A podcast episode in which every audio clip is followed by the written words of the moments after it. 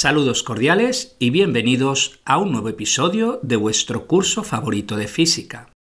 Sois varios los que me habéis comentado acerca del funcionamiento del diodo, de los LEDs, de los termistores o de los transistores. Todos ellos tienen algo en común, son hechos de semiconductores como el silicio y el germanio. Pero, ¿qué propiedades tiene exactamente un semiconductor?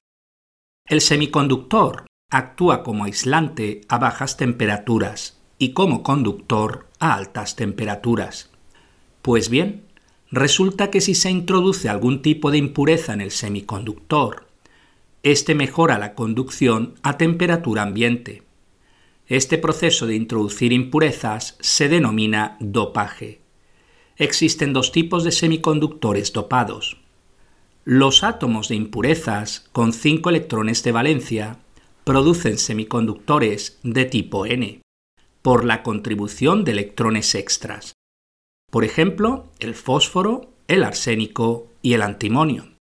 Los átomos de impurezas con tres electrones de valencia producen semiconductores de tipo P por la producción de un hueco o deficiencia de electrón. Por ejemplo, el boro, el aluminio y el galio. La teoría de bandas en sólidos permite entender las propiedades de conducción de los diferentes materiales. La teoría de bandas considera un aspecto básico de la teoría cuántica. La energía no es continua, sino discreta, y por tanto hay niveles de energía. En un átomo, un electrón puede estar en un nivel o en otro, pero no en un estado intermedio. Pero cuando consideramos agrupaciones de átomos, los orbitales se solapan, con lo que se pueden considerar como un continuo. De esa forma, podéis imaginaros la configuración energética de una molécula como una serie de bandas separadas. La última banda de valencia está llena de electrones y la primera banda de conducción vacía, esto es sin electrones. Entre la banda de valencia y la de conducción existe una zona denominada banda prohibida, que separa ambas bandas y en la cual no pueden encontrarse los electrones.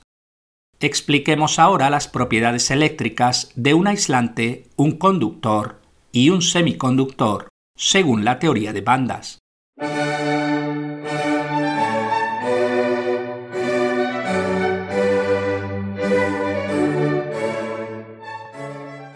En un aislante, la banda de valencia está completa y la banda de conducción vacía, siendo la banda prohibida muy grande para permitir el paso de electrones de la banda de valencia a la banda de conducción. De ahí que el aislante no permite el flujo de corriente eléctrica. El conductor tiene las bandas de conducción y de valencia que se solapan. De ahí que la banda de conducción ya tiene electrones para conducir la electricidad. Finalmente están los semiconductores, que tienen la banda de valencia completa y la banda de conducción vacía, pero la banda prohibida es muy pequeña.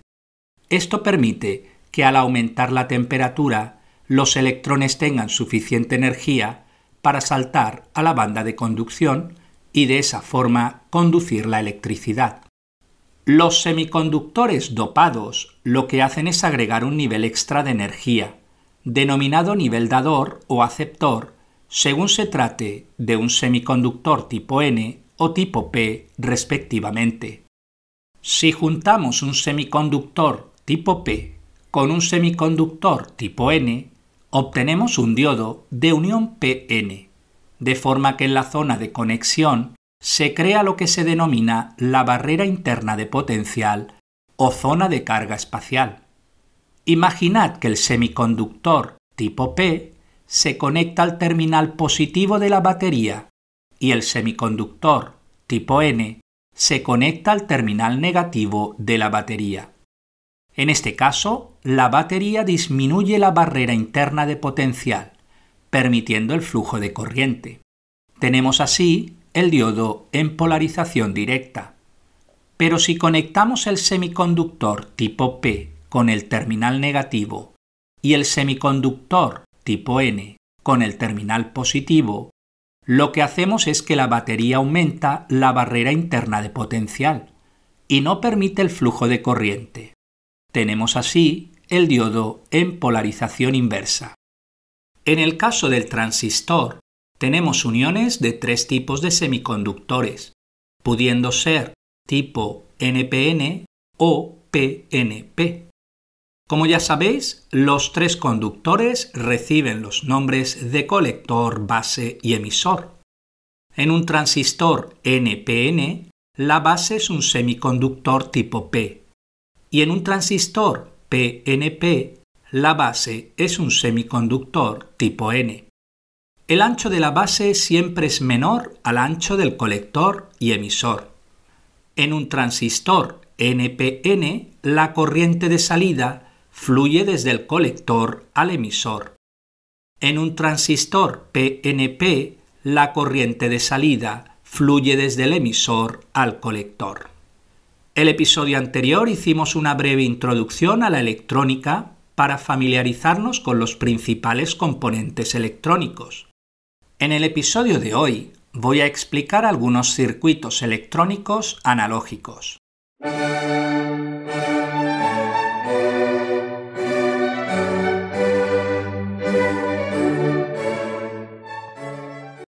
Como ya sabéis, el diodo es un pequeño dispositivo que permite el flujo de corriente eléctrica en una dirección, conocida como polarización directa, mientras que se prohíbe su flujo en la dirección contraria, conocida como polarización inversa. Veamos su uso. Imaginad el siguiente circuito simple. Consta de una batería y una lámpara. Obviamente, sin diodo, la lámpara ilumina continuamente, a menos que coloquemos un interruptor de encendido y apagado. Imaginad ahora que coloco un diodo al circuito simple con batería y lámpara, pero no interruptor. Si el diodo está en modo polarización directa, la lámpara brilla. Y si el diodo se coloca en modo polarización inversa, la lámpara no brilla, ya que no fluye corriente. El diodo actúa de esta manera a modo de interruptor solo que muy incómodo, por tener que estar invirtiéndolo según queramos que fluya o no el paso de corriente eléctrica. Obviamente este no es su interés. Más interesante es colocar el diodo con corriente directa pero con varias mallas, como cuando expliqué el uso de la dinamo para encender la luz de la bicicleta. Si se para de pedalear, la luz se apaga, a menos que tengamos otra malla en el circuito que provea de energía de una batería. Cada malla en este caso tiene su diodo. Por cierto, el próximo curso de AS Level, que si Dios quiere lo empezaré poco después de terminar este curso de IGCSE, estudiaremos los circuitos algo más complejos que constan de varias mallas, en cuyo caso se aplican las leyes de Kirchhoff.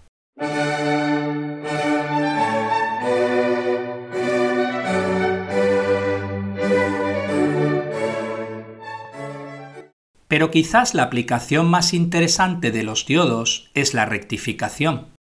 La palabra rectificar hace referencia a la transformación de la corriente alterna en corriente directa. ¿Por qué interesa esto?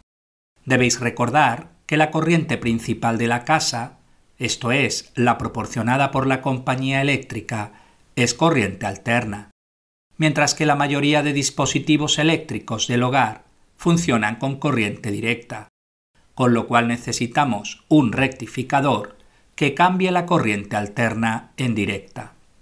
Con ayuda de un osciloscopio, como sabéis, podemos visualizar el tipo de señal. Sabéis que una corriente alterna se visualiza como una onda sinusoidal. Esto simplemente significa que la puedo representar matemáticamente por la función seno, mientras que una corriente continua se visualiza como una línea horizontal, indicando que la tensión es constante. ¿Cómo podemos rectificar una corriente alterna en corriente continua? Imaginad un circuito con una fuente de alimentación de corriente alterna, un diodo y un resistor. Recordad no poner nunca un cable en un circuito cerrado con una batería, ya que el cable tiene en general baja resistencia, lo que haría circular una corriente muy alta con el peligro de sobrecalentamiento e incluso incendio, y el peligro aumenta conforme aumenta el voltaje de la pila. Es por ello que se colocan resistencias en los circuitos, que como sabéis reducen la corriente eléctrica que circula. Volviendo a nuestro circuito, tenemos la corriente alterna, el diodo y el resistor. Y conecto un osciloscopio en paralelo con el resistor. Al colocar el diodo, cuando circula la corriente en la polarización directa, deja pasar la corriente. Pero cuando se invierte la corriente alterna, entonces el diodo no deja pasar la corriente. Esto se traduce en el osciloscopio en que solo vemos las medias ondas positivas, pero no la parte negativa. O al revés, según coloquemos el diodo. Es lo que se conoce como rectificación de media onda se puede mejorar con cuatro diodos, obteniendo así una rectificación de onda completa. Si a esto se le añade condensadores con resistencias, podemos obtener una tensión prácticamente constante.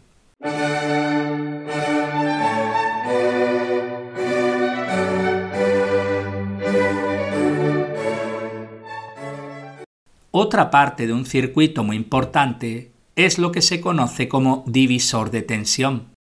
Como su nombre indica, la idea es que podemos obtener, según nuestro interés, como tensión de salida una fracción o parte de la tensión de entrada. Fijaros en el siguiente circuito. A una batería de 6 voltios le conecto dos resistencias fijas de 10 kiloohmios. Al ser las resistencias iguales, las diferencias de potencial a su través son iguales, concretamente de 3 voltios cada una. Con otros valores se puede conseguir una diferencia de potencial de salida dada por la siguiente expresión que os recomiendo como ejercicio que probéis. Vs igual R1 dividido R1 más R2 multiplicado por VE, donde VE es la tensión de entrada y Vs es la tensión de salida. R1 y R2 son las dos resistencias en serie en el circuito. Y la tensión de salida es la proporcionada por la resistencia R1. Si queréis la tensión de salida proporcionada por la resistencia 2, basta intercambiar los subíndices 1 y 2. El problema de este divisor de tensión es que es fijo. Más interesante es la siguiente configuración sustituye una resistencia fija por una resistencia variable. Así, siguiendo con el ejemplo anterior, junto a la resistencia fija de 10 kiloohmios, coloco una resistencia variable de 0 a 10 kiloohmios. Esto hace que la tensión de salida esté entre 0 y 3 voltios.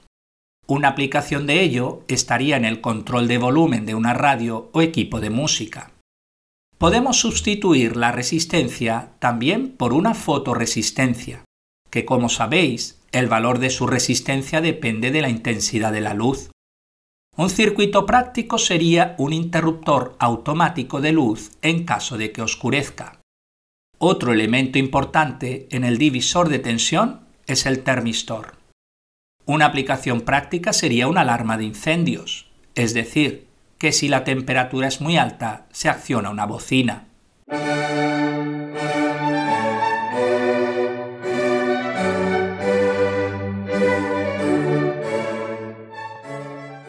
En el episodio anterior ya comenté el transistor. Se trata de un pequeño dispositivo hecho de algún material semiconductor y que consta de tres pines que son el emisor, la base y el colector. Veamos algunas aplicaciones en circuitos analógicos. Una de las más sencillas es la del transistor como un interruptor. Hacemos un circuito conectando a los pines emisor y colector del transistor unos cables a una lámpara y una batería. El transistor es como un interruptor abierto, no circula corriente y la lámpara está apagada. Para que circule corriente debemos conectar la base y el colector del transistor a otro circuito que consta de una batería.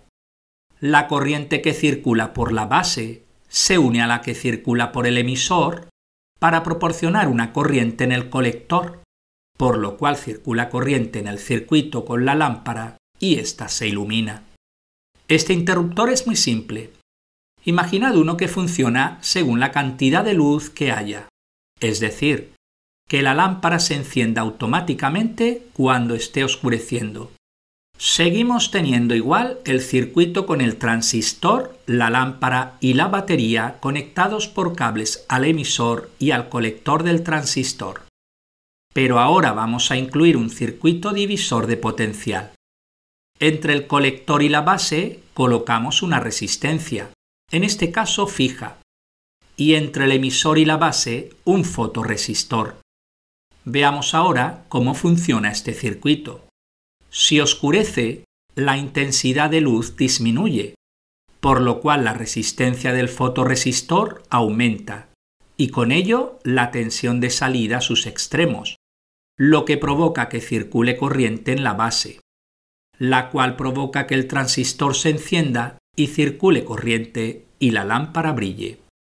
Para terminar, comentaré un circuito de tres mallas, se trata de una alarma antiincendios automática. Una batería se conecta a una campana eléctrica. Este circuito, al usar una alta corriente, se accionará por medio de un relé. Un segundo circuito acciona el relé a través de un transistor. Por último, un tercer circuito en el que el transistor se acciona a través de un termistor que forma un divisor de potencia con una resistencia fija. Más concretamente, la base y el colector forman circuito cerrado con el termistor y el relé, mientras que la base y el emisor forman circuito cerrado con una resistencia fija. Su funcionamiento es el siguiente. En caso de incendio, la temperatura aumenta, con lo cual la resistencia del termistor disminuye y por tanto la tensión en los extremos del termistor disminuye.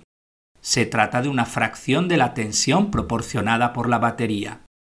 Esto provoca que la tensión en los extremos del resistor fijo aumente y por tanto circule corriente en la base. De esta manera se acciona el transistor, dejando circular corriente por el colector, la cual acciona el relé, que es el que permite que circule corriente en el último circuito, donde está la campana eléctrica y ésta emita un sonido.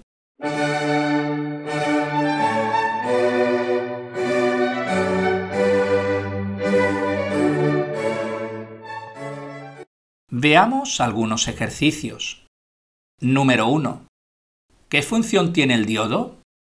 Permite el paso de corriente en polarización directa y prohíbe su flujo en polarización inversa. Número 2. ¿Qué función tiene un rectificador? Transformar la corriente alterna en corriente continua. Número 3. Imaginad un circuito con una lámpara y un diodo. ¿En qué posición el diodo, apartado A, permite a la lámpara brillar? En polarización directa. Apartado B tiene una resistencia muy alta, en polarización inversa. Ejercicio número 4. Imaginad un divisor de potencia con una batería de 6 voltios y dos resistencias, una de 10 kiloohmios y otra de 5 kiloohmios. Calcula el potencial de salida a través de la resistencia de 5 kiloohmios. Para ello aplicamos la fórmula Vs igual 5 dividido 5 más 10, todo ello multiplicado por 6 voltios, igual 2 voltios. Ejercicio número 5. ¿Cómo se cierra el contacto en un interruptor de lengüeta? Colocando el dispositivo cerca de un campo magnético. Ejercicio número 6. ¿Por qué se utiliza a menudo un relé en un interruptor electrónico? El relé permite accionar un circuito por el que circula una corriente alta. Ejercicio número 7. En el circuito para encender la luz de manera automática al anochecer, intercambiamos el fotoresistor y la resistencia fija del divisor de potencia. ¿Qué efecto tiene? En ese caso, la luz se encendería cuando fuese de día, mientras que al oscurecer la lámpara quedaría sin iluminar. Ejercicio número 8 y último. En el circuito de alarma antiincendios, apartado A. ¿Qué efecto tiene reemplazar la resistencia fija por una de menor valor? En este caso, se necesitaría una mayor temperatura para que la campana suene. Apartado B. ¿Qué cambios harías al circuito para que puedas cambiar el nivel de temperatura al cual la campana suena? Reemplazaríamos la resistencia fija por una resistencia variable. Pues hasta aquí el episodio de hoy. Muchas gracias por su atención y hasta el próximo día.